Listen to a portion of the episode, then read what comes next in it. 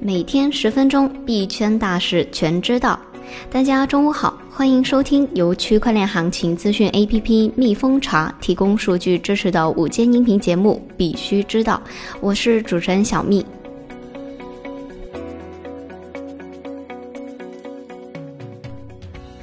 今天的主要内容有：ETH 核心开发者会议讨论 ParkPow 漏洞问题，临时决定将采矿算法重新定义为 ETH 二点零。OKCoin 现任董事长方洪将接任 CEO 一职。日本央行副行长称，央行数字货币更有利于发展中国家。英国警方提示，谨防比特币诈骗者利用冠状病毒疫情牟利。温建宁副教授认为，区块链技术和数字货币等使科技金融上升为国家面向未来竞争的战略高地。下面是快讯的详细内容。加密货币交易所 Bifinex 推出 Tether Gold 期货交易。加密货币交易所 Bifinex 推出 Tether Gold 永续掉期合约交易。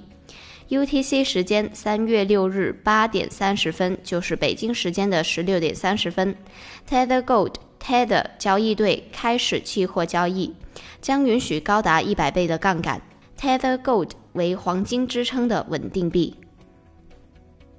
ETH 核心开发者会议讨论 ParkPow 漏洞问题。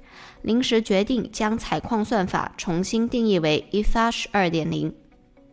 根据报道，三月六日在以太坊核心开发者会议上，临时决定将采矿算法重新定义为 ETH 二点零。通话持续了大约三个小时，其中两个小时完全专用于 ParkPow，讨论最初以 ParkPow 的技术可行性为中心，并引用了独立审核员和研究人员概述的漏洞。尽管 ParkPow 存在漏洞，核心开发人员表示，在现有的框架下，EIP 不能被撤销，但它可以为其他提议取代。哈德逊·詹姆逊提出了一个解决方案。通过这个方案，ParkPow 将被修复，并以 ETH 2.0的名义转移到一个新的 EIP 中。并不是所有的开发人员都完全同意，目前还不清楚这是否会在以后实现。一些开发人员认为，对 ParkPow 的异议足以证明完全否决该提案是合理的。以太坊的创始人 V 神也参加了电话会议，但在 ParkPow 讨论中没有发言。OKCoin 现任董事长方洪将接任 CEO 一职。根据消息，OKCoin 宣布现任董事长方洪将接任 CEO 一职。据悉，方洪是前高盛银行家，也是 OKCoin 的早期投资者。方洪表示，除了担任 OKCoin 的首席执行官以外，他还继续担任母公司 OK 集团的首席运营官。与此同时，OKCoin 的现任首席执行官 Timbian 将担任 OK 集团首席全球政府关系官。日本央行副行长认为，央行数字货币更有利于发展中国家。根据报道，日本央行副行长安宫正义在国际清算银行最近的支付未来论坛上发表讲话时称，日本央行数字货币目前没有什么价值。央行数字货币可以大大有利于柬埔寨等拥有不成熟支付基础设施的发展中国家。但是对于发达经济体来说，成本大于收益。如果日本引入数字日元，那么央行也可能成为整个日本交易信息的唯一存放地。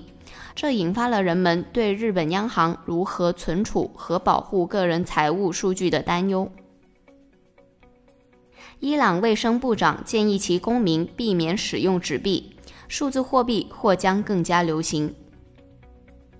随着伊朗新冠病毒疫情的加剧，该国卫生部长建议其公民避免使用纸币。目前虽然没有证据表明伊朗公民因冠状病毒流行而购买更多的比特币，但可以预见数字货币未来几个月内在伊朗会变得越来越流行。印度加密禁令被推翻后，主要银行仍未开始为加密交易所提供服务。本周早些时候，印度最高法院推翻了印度央行针对加密货币的禁令。法院裁定，二零幺八年四月六日的印度储备银行通函违反宪法。对此，印度财政部长尼玛拉·希塔拉曼表示，将研究印度最高法院的判决，以决定下一步行动。然而，该国主要银行尚未开始为加密货币交易所提供服务。科塔克马辛德拉银行全球交易银行业务总裁尼玛拉·希塔拉曼表示：“我们将遵循印度央行在该问题上的指示，一旦情况明朗，我们将采取适当行动。”据此前的消息，知情人士称，印度央行计划向印度最高法院提交复审请愿书，以反对印度最高法院推翻央行加密禁令的判决。印度央行担心最高法院周三的裁决可能会为虚拟货币的交易铺平道路，并使银行系统面临风险。加密人士请愿书指责 Google 对加密货币相关内容的审查。加密人士发起针对 Google 在其平台上审查加密货币相关内容的请愿书，指责谷歌及其子公司 YouTube 多年来一直在镇压比特币和区块链行业。请愿书旨在鼓励区块链的公司和利益相关者团结起来，抵制谷歌的审查制度。该请愿书指责谷歌通过各种手段审查加密货币内容，包括阻止广告活动、从 Google Play 删除与加密有关的应用，以及删除或限制对加密货币信息的访问。英国央行提示，谨防比特币诈骗者利用冠状病毒疫情牟利。英国警方已经发出警告，与冠状病毒爆发有关的诈骗活动有所增加，受害者已经损失了超过一百万美元。这些坏人也要求比特币付款。报告称，一些受害者非常粗心地回复了疾控中心的假邮件，这些邮件承诺向他们提供所在地区的感染者名单。作为回报，诈骗者希望得到比特币作为报酬。这并不是利用冠状病毒恐慌赚钱的唯一尝试。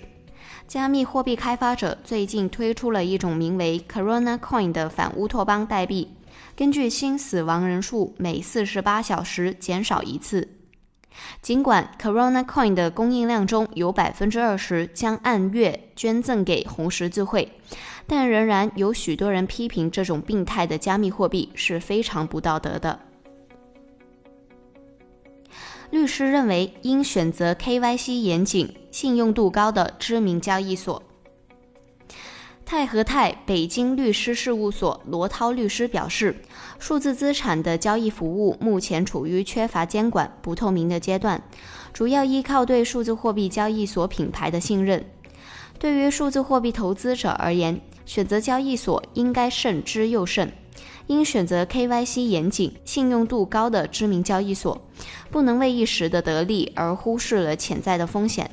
另一业内人士认为，行业应建立相应的自律标准和联盟，以及引入第三方的监管，对违规者进行行业内部的抵制，迫使其被淘汰。温建宁副教授认为。区块链技术和数字货币等，使科技金融上升为国家面向未来竞争的战略高地。根据上官新闻报道，上海立信会计金融学院金融统计系副教授温建宁认为，上海面向“十四五”高质量发展，需要通过实施逆周期经济调节和科创板经济赋能，使经济结构更趋合理。